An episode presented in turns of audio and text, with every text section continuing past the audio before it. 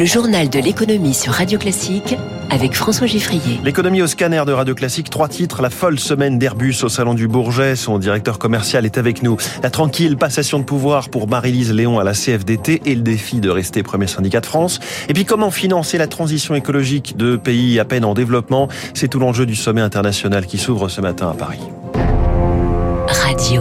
Classique. On s'était habitué au Salon du Bourget les années passées à, relater le match but par but entre Airbus et Boeing au gré des annonces de commandes d'avions. Cette année, il n'y a pas match, même si Boeing est en meilleure forme que ces dernières années. C'est bien Airbus qui rafle la plus grosse part du gâteau et de loin.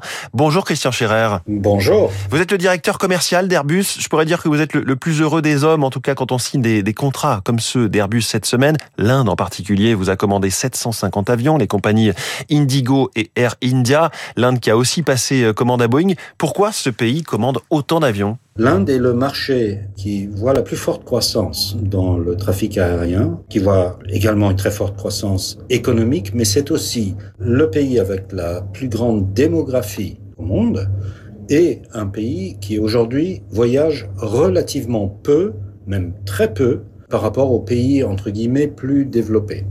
La combinaison entre une population, une croissance énorme d'une classe moyenne, croissance économique, et une habitude de voyage aérien qui est encore embryonnaire, la combinaison de ces trois effets fait que l'Inde va avoir une croissance de la connectivité aérienne énorme, il est donc important pour nous de nous positionner parmi les acteurs qui vont être les bénéficiaires de cette croissance.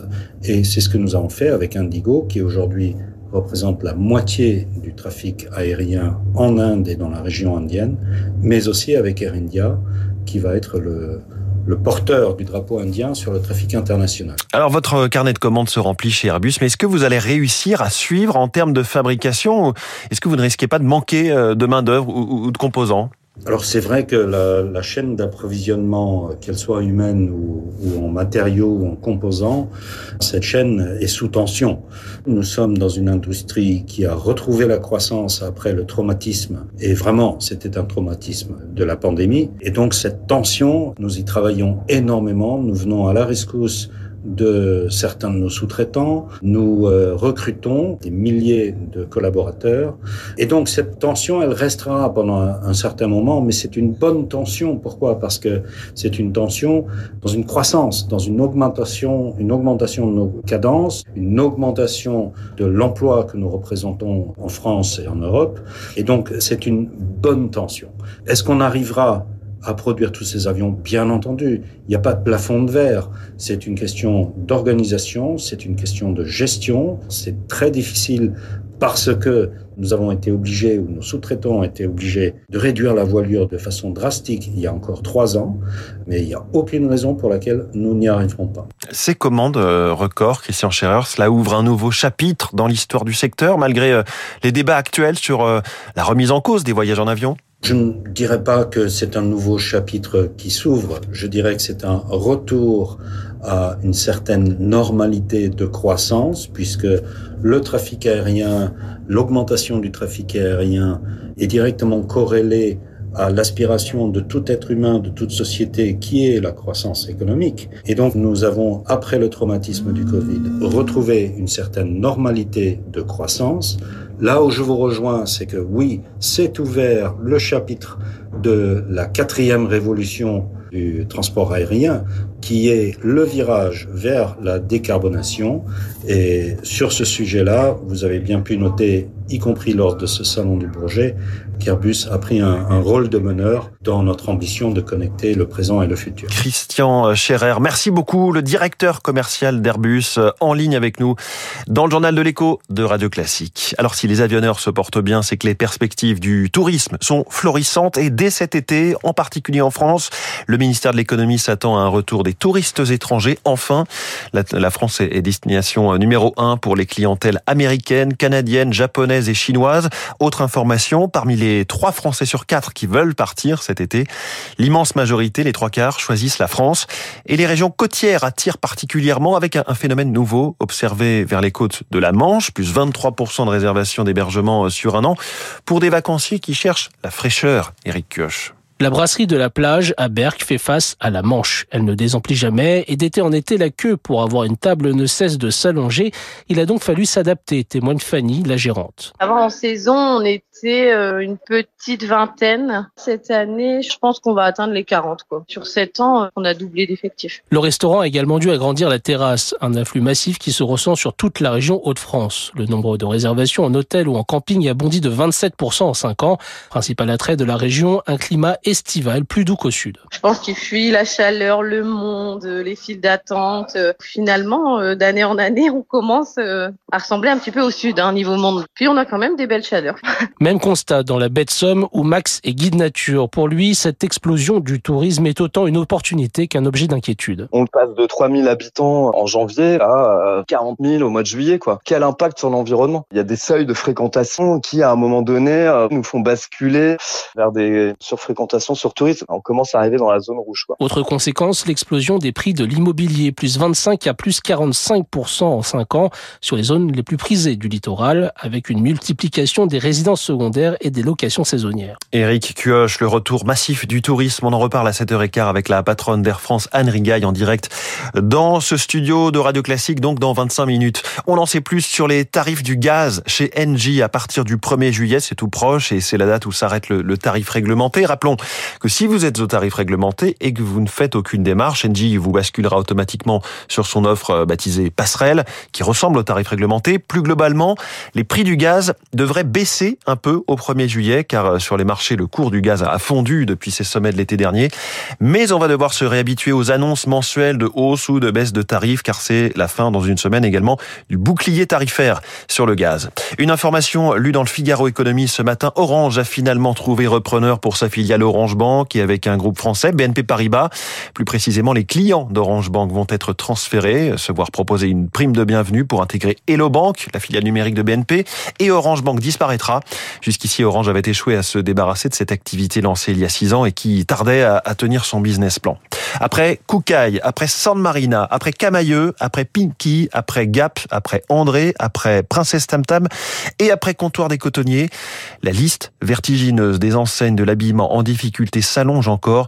Jennifer, ou Don't Call Me Jennifer, a demandé à son tour son placement en redressement judiciaire hier. La, la marque française destinée aux ados emploie 1100 personnes et compte 220 magasins en France, 80 à l'étranger.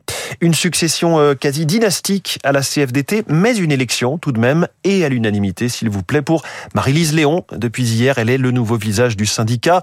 Alors, moment de célébration hier au Zénith de Paris pour des milliers de militants qui saluaient aussi le départ de Laurent Berger.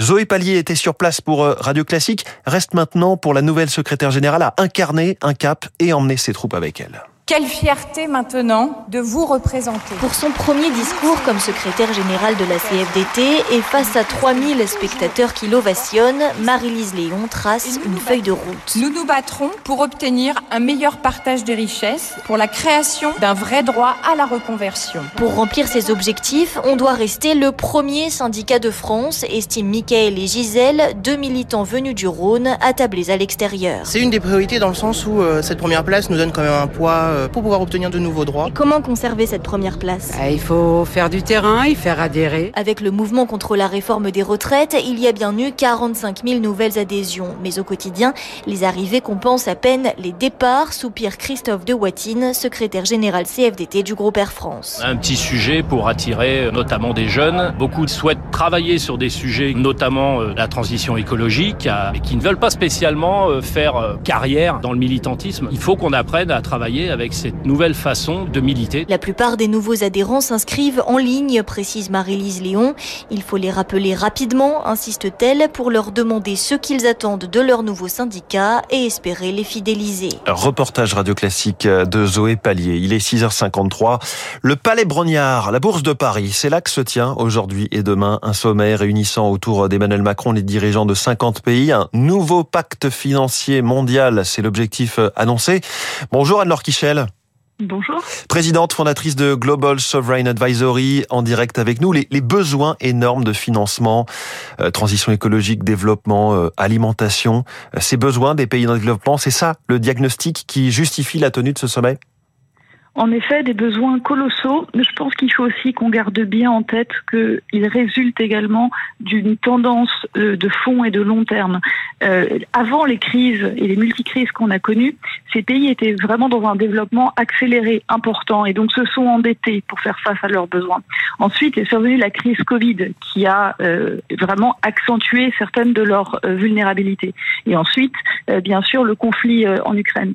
Donc, a déjà des besoins qui étaient existants de développement, mais également, en effet, pour faire face aux défis climatiques, se sont rajoutés ces besoins supplémentaires. Et donc tout ça nous met à des besoins absolument colossaux puisque alors les rapports peuvent peuvent différer et on, on, manie des chiffres extrêmement importants mais on parle de 2 trilliards ou 2000 milliards qui seraient nécessaires par an. Euh, et évidemment le système financier international pour le moment n'a pas les moyens de faire face. En tous les cas une seule institution et même plusieurs institutions ne peuvent pas faire face. Il faut un effort collectif pour mmh. pouvoir y arriver. Oui, c'est-à-dire que les institutions un peu traditionnelles comme le FMI, la Banque mondiale, sont pas armées euh, pour financer euh, ces défis d'avenir. Il faut imaginer autre chose. Alors, elles sont en partie armée, mais certainement pas pour faire face euh, à l'immensité des montants. Il faut en effet penser autre chose. Alors, penser autre chose, c'est évidemment impliquer d'autres acteurs. D'autres acteurs, ça peut être les acteurs privés, et le secteur privé a un rôle extrêmement important à jouer. Euh, c'est aussi le secteur philanthropique qui a également un rôle important à jouer. Et puis, si on reprend euh, le FMI, Banque mondiale et ces acteurs plus traditionnels, il faut probablement euh, repenser soit leurs moyens, soit aussi euh, probablement leur manière de fonctionnement. Euh, on a souvent des, des, problèmes qui peuvent se poser en termes de délai. Euh, il y a pas mal de pays qui sont en train de restructurer leurs dettes actuellement c'est de temps en temps des processus qui mmh. durent plusieurs années euh, et le fait de durer plusieurs années a un vrai coût humain pour ces pays et donc la possibilité d'accélérer et l'impératif d'accélérer euh, est extrêmement important. Est-ce que ce sommet est décisif ou est-ce que c'est le tout début d'un processus? Je crois que c'est un processus vraiment de, de, de, de très long terme. Euh, il, il, commence aussi déjà par euh, le, les, sommets de Paris initiaux hein, sur, la, sur la COP et les mmh. différentes COP. Et cette année, il y a d'ailleurs plusieurs temps forts. Bon, bah, la, la COP aussi euh, qui se tiendra plus tard dans, dans l'année, des nouvelles assemblées du Fonds monétaire qui se tiendront à Marrakech cette année. Il y a beaucoup de, de sommets. Ce que ce sommet, par contre, doit faire, c'est vraiment donner cette impulsion politique. Et il y a de plus en plus de leaders de pays aussi différents que la Barbade, l'Arabie Saoudite, le Brésil, l'Allemagne, euh, le Sénégal, et je, je, pourrais continuer puisque, comme vous l'avez signé, beaucoup de chefs d'État sont, sont, sont là, euh, qui veulent ce changement, qui le souhaitent profondément. Le diagnostic est partagé. Euh, il faut maintenant arriver à des éléments concrets. Alors c'est toujours difficile, c'est toujours un processus pluriannuel, mais là, ce sommet est là pour, pour affirmer une volonté politique et certainement sera dans la continuation des efforts qui ont été faits un temps fort. Beaucoup Anne-Laure Kichel, présidente fondatrice de Global Sovereign Advisory, avec nous en direct sur Radio Classique dans le journal de l'écho. Le livret A continue de faire le plein. Il y a eu en mai plus de dépôts que de retraits à hauteur de 2 milliards et demi d'euros. Le taux de 3% semble toujours très attractif, même s'il est loin de compenser l'inflation. Collecte nette positive également pour le livret de développement durable et solidaire à hauteur d'un milliard d'euros. Le groupe Casino est-il en train de perdre ses nerfs alors que l'enseigne de grande distribution en difficulté prépare son avenir, courtise les investisseurs et certains de ses concurrents? Il vise un accord sur sa dette fin juillet. Casino attaque en justice deux médias, La Lettre A et BFM Business, deux rédactions accusées de diffamation et d'avoir fait plonger son cours de bourse. Réaction du rédacteur en chef de La Lettre A. Bonne chance pour montrer que ce sont nos articles qui ont ont fait baisser le cours. Ils mettent en avant les, les horaires de publication qui ne correspondraient pas avec les mouvements sur le marché. Les marchés financiers, justement, le Dow Jones a reculé de 0,30% hier, le Nasdaq a perdu 1,21%, le CAC 40 moins 1,5% à 7260 points. À Tokyo, le Nikkei baisse en ce moment de 0,37%. Le baril de Brent est à 76 dollars, l'euro presque à 1,10 dollar le dollar qui monte après les dernières déclarations de Jérôme Powell, le patron de la Fed, selon qui il y aura encore une ou plusieurs hausses de taux après la pause annoncée la semaine dernière. Toute petite pause justement.